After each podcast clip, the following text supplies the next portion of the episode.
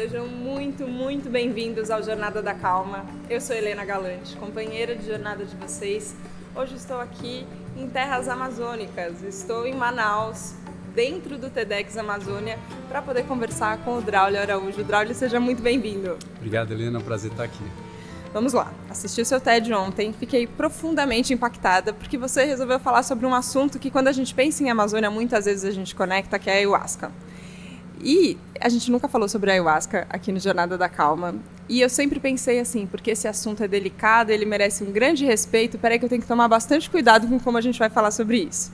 E o que eu senti da sua fala é que tem duas abordagens, ou pelo menos eu leio assim, que tem uma abordagem científica que a gente pode olhar para essa cultura e para essa medicina, e tem uma abordagem espiritual.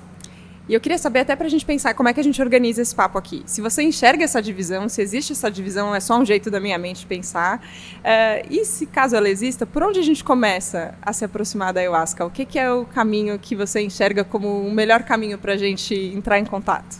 Bom, é, primeiro eu acho que a abordagem respeitosa à ayahuasca é o primeiro passo importante para que a gente consiga falar com ela sobre ela com abertura, né? É, realmente existem esses dois lados no Draulio. O Draulio às vezes então coloca o boné do cientista e às vezes ele coloca o boné daquela pessoa que tem uma prática pessoal com a ayahuasca que tem todo esse respeito que vem dessa prática pessoal, né? É, quando eu comecei a trabalhar com ayahuasca, eu era professor da USP de Ribeirão Preto dominava então na época uma série de técnicas que são capazes de avaliar o funcionamento do cérebro de maneira não invasiva, como a ressonância magnética funcional. E aí, em 2005, dia 2 de novembro de 2005, eu fiz uma primeira experiência com ayahuasca numa igreja do Santo Daime que tinha próximo a Ribeirão Preto. Movido muito pela curiosidade mesmo, tinha um aluno meu de doutorado na época que frequentava essa igreja do Santo Daime e me convidou então para participar de uma cerimônia com ele lá nessa igreja. É, fomos até a cerimônia, a cerimônia de noite inteira, porque era uma, uma cerimônia especial de dia de finados, e fiquei muito impactado com a experiência, particularmente com a ideia, e eu sendo neurocientista, particularmente com a ideia de que enquanto eu estava sob o efeito da ayahuasca, eventos que se pareciam tão reais quanto essa conversa que a gente está tá tendo aqui agora apareceram lá também. E elas vinham como uma, uma característica de sonho, só que com uma diferença muito significativa com relação ao sonho. Porque geralmente quando a gente sonha, que a gente acorda do sonho, a gente olha para o sonho e desconstrói o status de realidade que o sonho tem, né? Você acorda do sonho, você diz, se foi um sonho bom, você fala, ai, que pena que eu acordei. se for um pesadelo, você fala, ai, graças a Deus que eu acordei. Mas isso significa que aquilo foi só um sonho. No caso da ayahuasca, quando eu despertei, entre aspas, daquela experiência, aquilo não era só um sonho. Então, na cabeça de um neurocientista, era muito curioso aquela experiência que eu estava tendo naquele momento de lembrar daquilo que eu tinha vivido, não como um sonho, e olhar para aquilo e falar: caramba, aquilo aconteceu de certa maneira. Isso traz na cabeça de um neurocientista uma, uma característica muito profunda e particular, que é a ideia que efetivamente o nosso cérebro constrói e define o que é real. Tanto é que quando a gente está sonhando, a gente acorda do sonho. Então isso significa dizer que enquanto a gente está sonhando, aquilo que a gente está sonhando é real. Quando a gente acorda, o status de realidade se destrói. No caso da ayahuasca, isso não aconteceu. Então, essa perspectiva de ter uma clareza muito íntima que o conceito, inclusive de realidade, é construído pelo nosso cérebro, acabou motivando essa cabeça de cientista uhum. curioso de tentar identificar como o cérebro funcionava então quando ele estava sob efeito da ayahuasca. E foi aí em 2005, 2006 que a gente começou essa jornada. Agora, quando você começa a, a investigar, então aí com esse boné de cientista, é, e ainda bem, né, que a gente tem essa, essa conversa entre esses, entre esses dois mundos. Quando você começa a investigar, tem um, é, tem, eu imagino, e aí você do, do lado de dentro é que, é que pode contar melhor, claro É, mas tem o estigma de trabalhar com uma substância psicodélica, é, ainda que no Brasil é, a situação da ayahuasca seja legalizada, permitida dentro dos contextos ritualísticos, é, mas tem um estigma que a gente é, que a gente carrega, né? Enfim, que a gente que a gente entra em contato, mas ao mesmo tempo também do que você compartilhou ontem, é, começaram a surgir muitas descobertas muito promissoras. Como é que você vê isso dentro da academia? Que momento a gente está vivendo agora? Eu diria que de quando a gente começou em 2005, quer dizer, a gente está falando de quase 20 anos atrás, muita coisa mudou.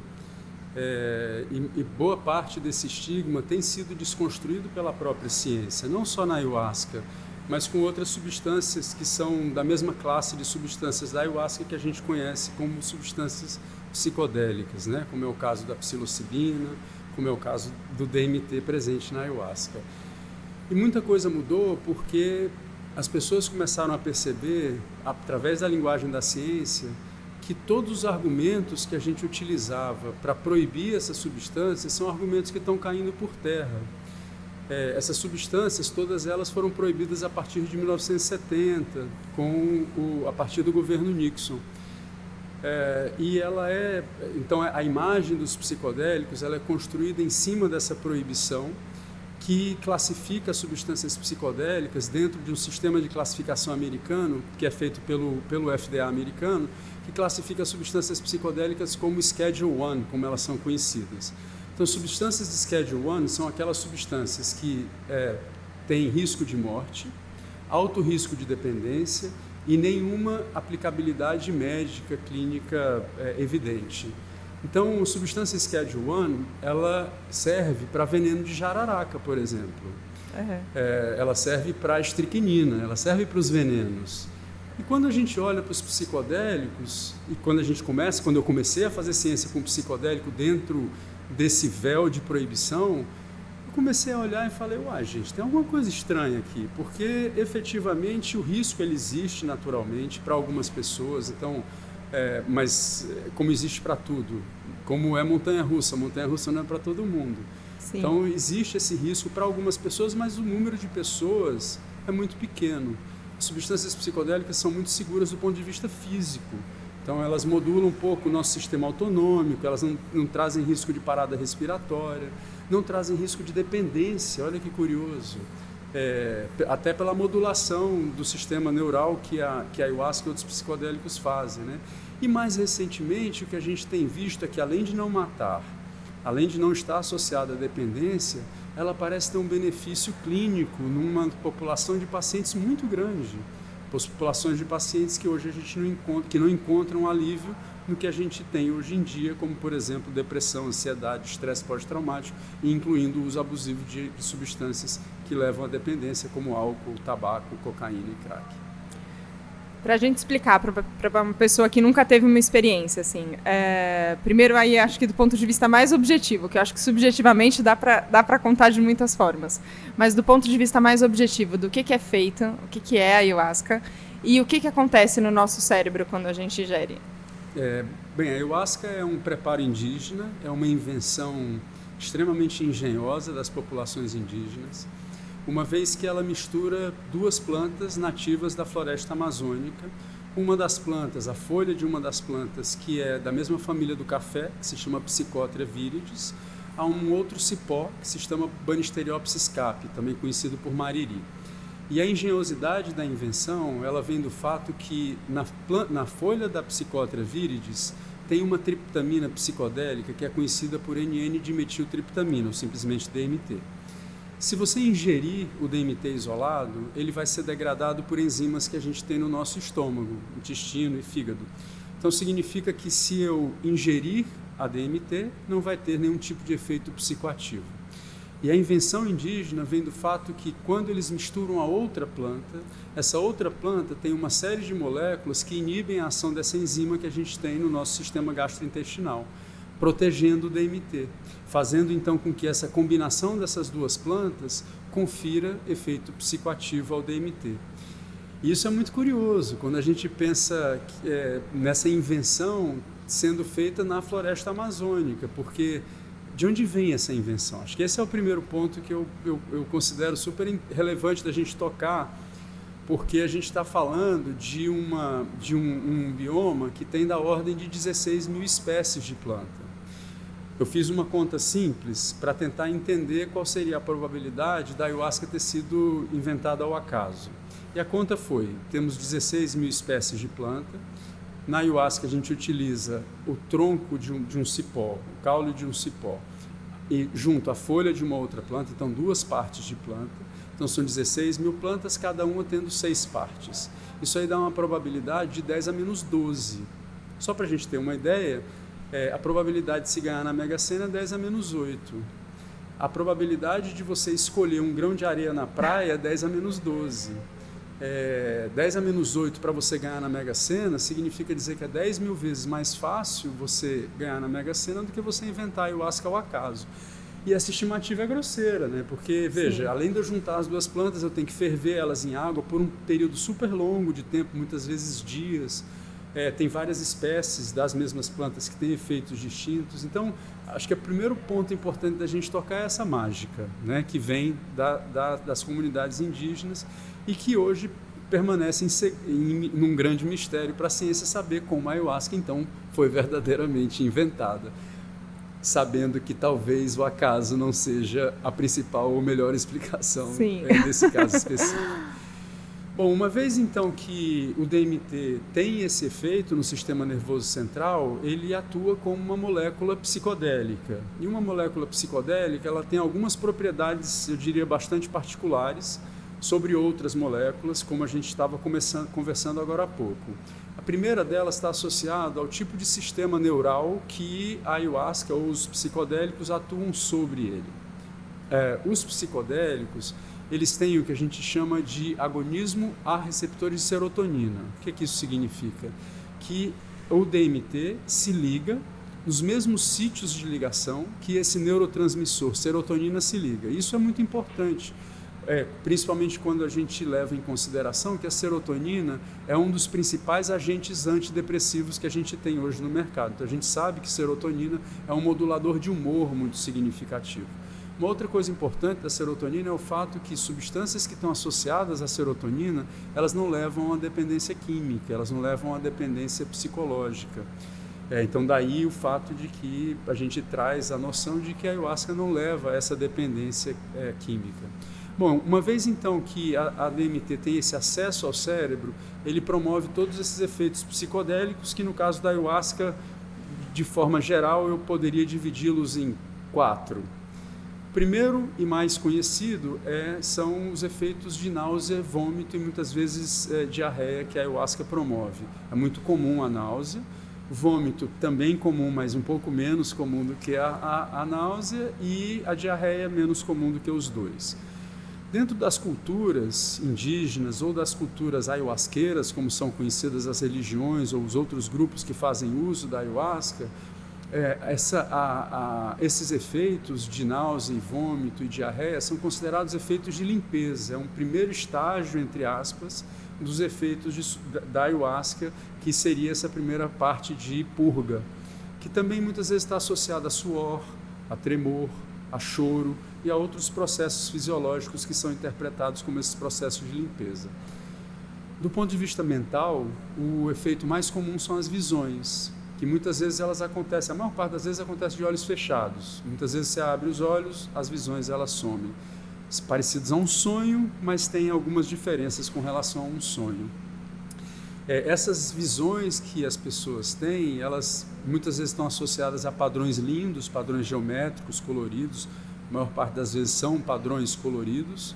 É, mas muitas vezes você pode ter visões mais complexas, visões, por exemplo, em, de uma conversa imaginária com uma pessoa conhecida, com uma pessoa desconhecida ou com uma entidade, por exemplo. O terceiro efeito que é muito comum na ayahuasca é um aumento significativo de introspecção. introspecção é essa habilidade que a gente tem de estar ciente dos nossos próprios pensamentos e das nossas próprias emoções. Quando a gente está conversando aqui agora, muito provavelmente você está aqui olhando para mim falando e a tua cabeça Mas... foi em outro lugar, num problema, numa Sim. coisa que você tem que fazer. a nossa cabeça tem essa inquietação, né, que o budismo chama dos macaquinhos da mente. É, então, na ayahuasca, durante os efeitos da ayahuasca, parece que a gente ganha um pouco mais essa habilidade de estar bem centrado nos nossos pensamentos, estarem muito claros os nossos pensamentos e as nossas emoções que estão acontecendo na, naquele momento. É como se a ayahuasca ancorasse a gente de maneira muito forte no presente. E o quarto grupo de efeitos está mais ligado a esses efeitos místicos, ou experiências místicas, ou experiências que compõem esse mundo dos espíritos, por assim dizer. Né? É, ayahuasca é um termo em quechua, que é uma, linguagem, é uma língua falada por ameríndios ainda hoje, e que significa a videira das almas. Então, essa característica da ayahuasca, as, as, as experiências místicas, as experiências ligadas a esse mundo espiritual, compõem, eu diria, uma parte muito importante dos efeitos da ayahuasca também. Agora eu vou querer entrar numa parte mais subjetiva, porque queria te contar que eu tive uma experiência com a ayahuasca que foi bastante assustadora, assim. Eu não sabia o que fazer. Eu acho que talvez se eu tivesse é, estudado um pouco mais ou lido um pouco mais a respeito, talvez eu soubesse um pouco mais o que esperar. Mas ali eu falei não, deixa eu experimentar sem sem ter toda a bagagem, né? Porque eu acho que hoje, como, como tudo, né? Todas as informações são acessíveis, tudo é muito mais popularizado, mas ao mesmo tempo tem de tudo, assim, né? Uhum. Tem uma um descompromisso, né? Inclusive com todas as coisas que são divulgadas.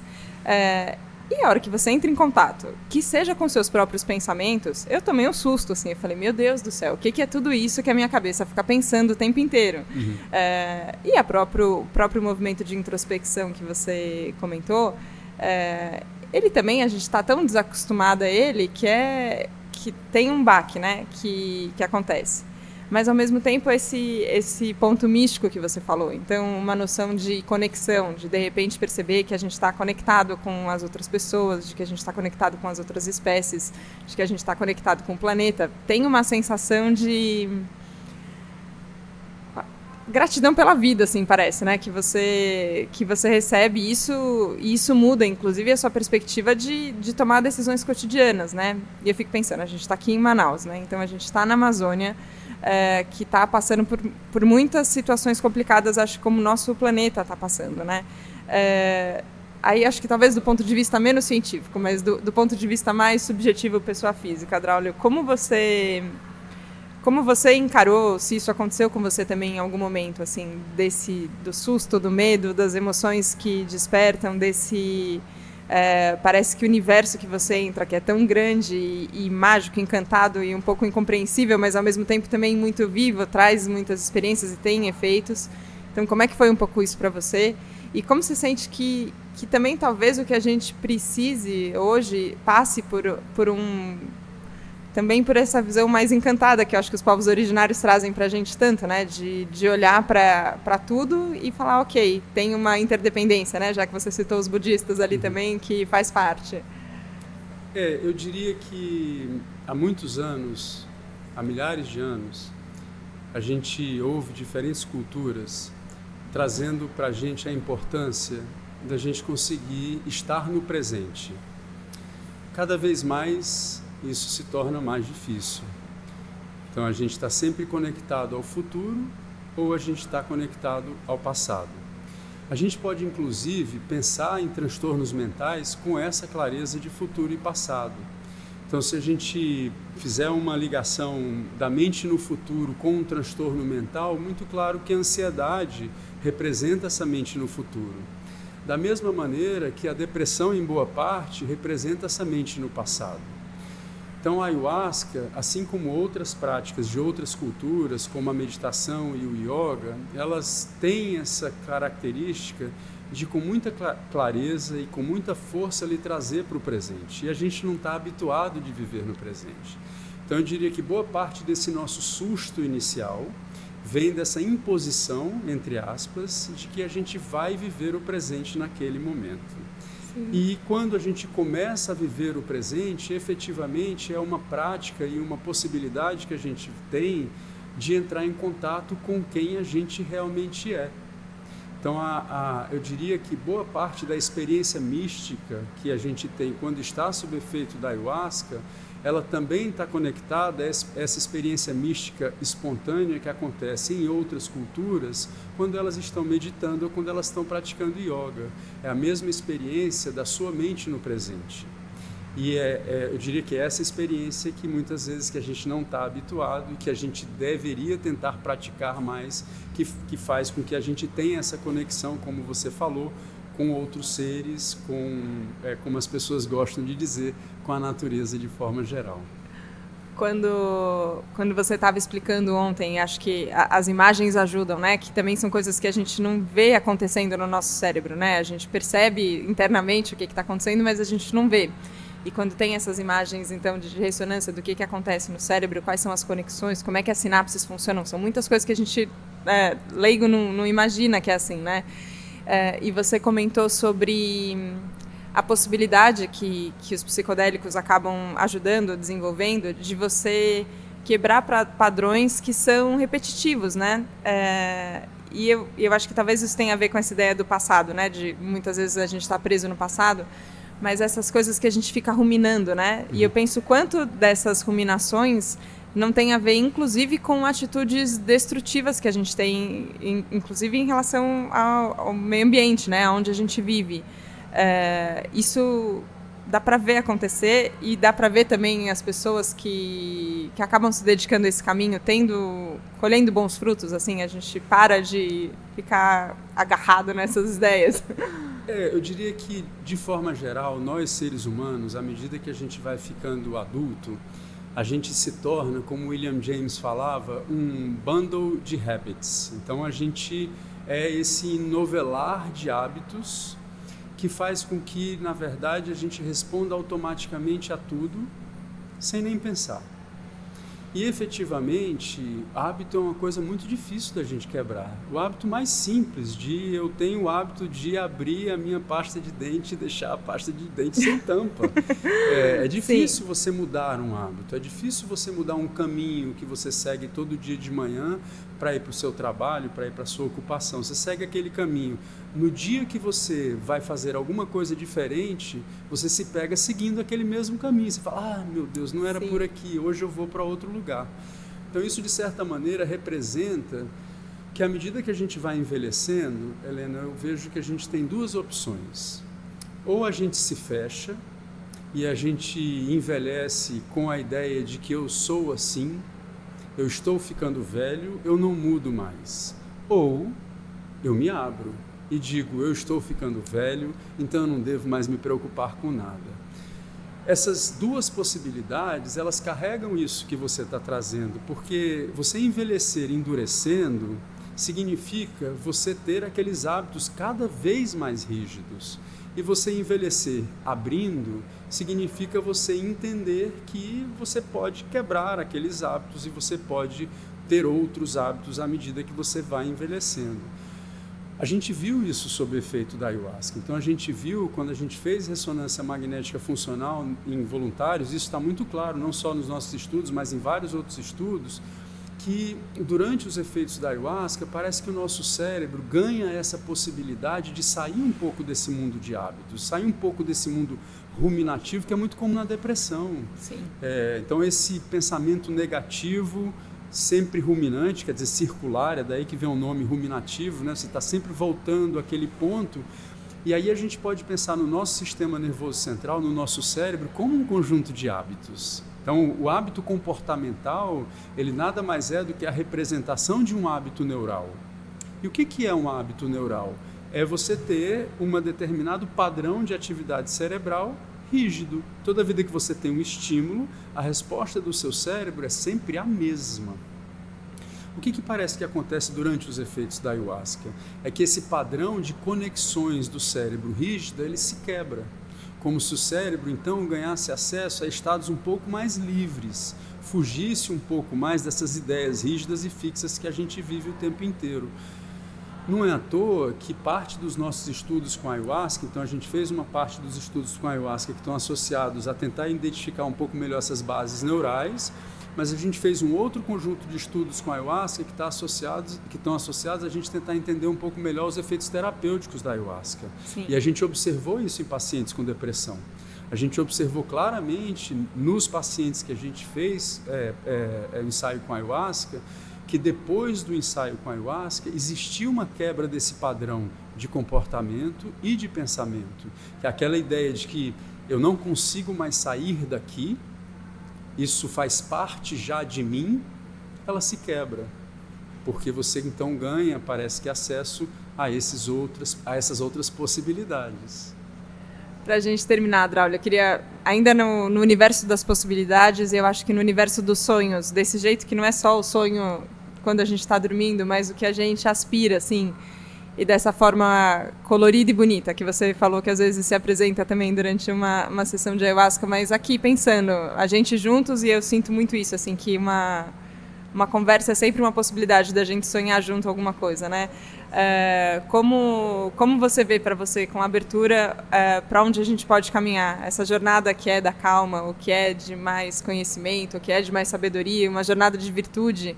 É, o que, que, a gente pode fazer, todo mundo, assim, para poder contribuir com ela? É, eu diria que trazendo, meu avô diz que para todo bom carpinteiro tudo que ele vê na frente é um prego. então eu vou fazer essa de bom carpinteiro e dizer que talvez os psicodélicos e a ayahuasca particularmente tenham um papel importante nesse novo caminho que a gente quer traçar como humanidade é, naturalmente que o ser humano ele, ele, ele tem esse desejo de ser feliz ou de pelo menos não sofrer. Ninguém gosta de sofrer. Sim. Mas o caminho que a gente está seguindo é o caminho do sofrimento, é o caminho do impossível, é o caminho da gente colocar nossa mente no futuro, é o caminho da gente viver nessa amarra do passado. Então, esse tipo de experiência de entender que efetivamente a gente é natureza, é um caminho que talvez as substâncias psicodélicas e a ayahuasca pode contribuir muito. A gente está tão louco, Helena, que a gente se habitua a essa frase de dizer: "Ah, eu me sinto mais conectado à natureza". O que que isso significa? A gente é o quê? Sim. Vamos pensar um pouquinho, a gente é o quê? Então, efetivamente, a gente é natureza. Olha que loucura, a gente a gente as moléculas que compõem o nosso corpo são as mesmas moléculas que, que compõem as árvores, as outras espécies da floresta amazônica e de todo a Terra.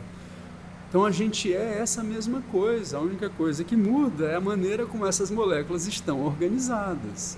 Então eu diria que voltar a ter essa noção que a gente é propriamente natureza pode ajudar a gente a construir um futuro melhor efetivamente com essa compreensão de que a gente é natureza e com isso conseguir conquistar um mundo no presente muito mais calmo do que esse mundo que a gente vive no futuro ou no passado. Achei incrível isso que você falou porque é uma frase que eu acho que talvez eu já tenha repetido muitas vezes aqui no Jornada da Calma também. Ah, eu me sinto mais calma quando eu vou para perto da natureza. Ah, eu quero me conectar com a natureza. E é um absurdo, né? Não faz o menor sentido. Só que nesse mundo doido, eu acho que talvez a nossa mente é, também, o mundo seja um reflexo da nossa mente, a nossa mente seja um reflexo do mundo também nesse sentido, é, coloca a gente nesse lugar. Mas é, é muito bom conversar com você, Draulio. Tem uma presença também, eu acho que isso, isso acaba sendo. É, e eu senti isso é, de, de alguns speakers aqui durante o TEDx Amazônia, é, de, de ter uma propriedade, parece que da, da, sua própria trajetória, do seu próprio caminho, eu, eu reconheço como sabedoria, assim, sabe? Quando eu olho e falo, ok, aqui tem sabedoria, aqui tem uma, é, uma experiência que acaba se traduzindo nesse estado de presença. Você sente que você mudou muito nessa, nessa trajetória de, de 2005 para cá, que sem seja? Sem dúvida, sem dúvida. Eu diria que a ayahuasca é, ela tem uma posição na minha vida pessoal muito semelhante ao que o yoga e a meditação têm na minha vida pessoal. Ela é uma prática. Ela é uma prática que me ensina sobre eu mesmo. Conhece-te a ti mesmo. E a ayahuasca ela me ajuda muito nisso. Muita gente me pergunta, bom, você disse que a ayahuasca ela gera esse estado de mais introspecção. Muitas vezes você vê coisas que você não quer ver da sua vida íntima. Muitas vezes você vê problemas de relacionamento, o que quer que seja da sua vida íntima, você vomita, você tem náusea, você tem diarreia. Não é sobre prazer, existe uma intenção muito específica associada à ayahuasca. Você não vai beber ayahuasca para assistir a um jogo de futebol para ir para uma festa você vai é, fazer uso da ayahuasca pelo mesmo motivo que você vai num terapeuta toda semana. Quando você vai num terapeuta, você não vai em busca de prazer. Você muitas vezes sai do terapeuta querendo esganar o terapeuta. muitas vezes. então, efetivamente, é por isso que você retorna à ayahuasca. Porque ela traz essa clareza com muita força de quem você é. é, de conseguir compreender um pouco melhor quem você é. E naturalmente que à medida que isso acontece, você cresce e você vai lapidando o seu espírito, como as pessoas dizem por aí.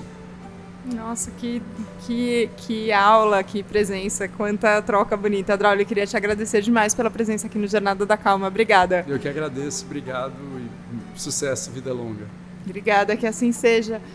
Obrigada a você que nos acompanhou hoje aqui nesse Jornada da Calma. O que, que, você pensava sobre a ayahuasca, talvez antes desse episódio? Será que mudou agora depois dessa conversa? Conta pra gente, a gente vai querer muito saber. Obrigada pela confiança, obrigada pela abertura e a gente se vê na próxima segunda, no próximo Jornada da Calma. Tchau, tchau!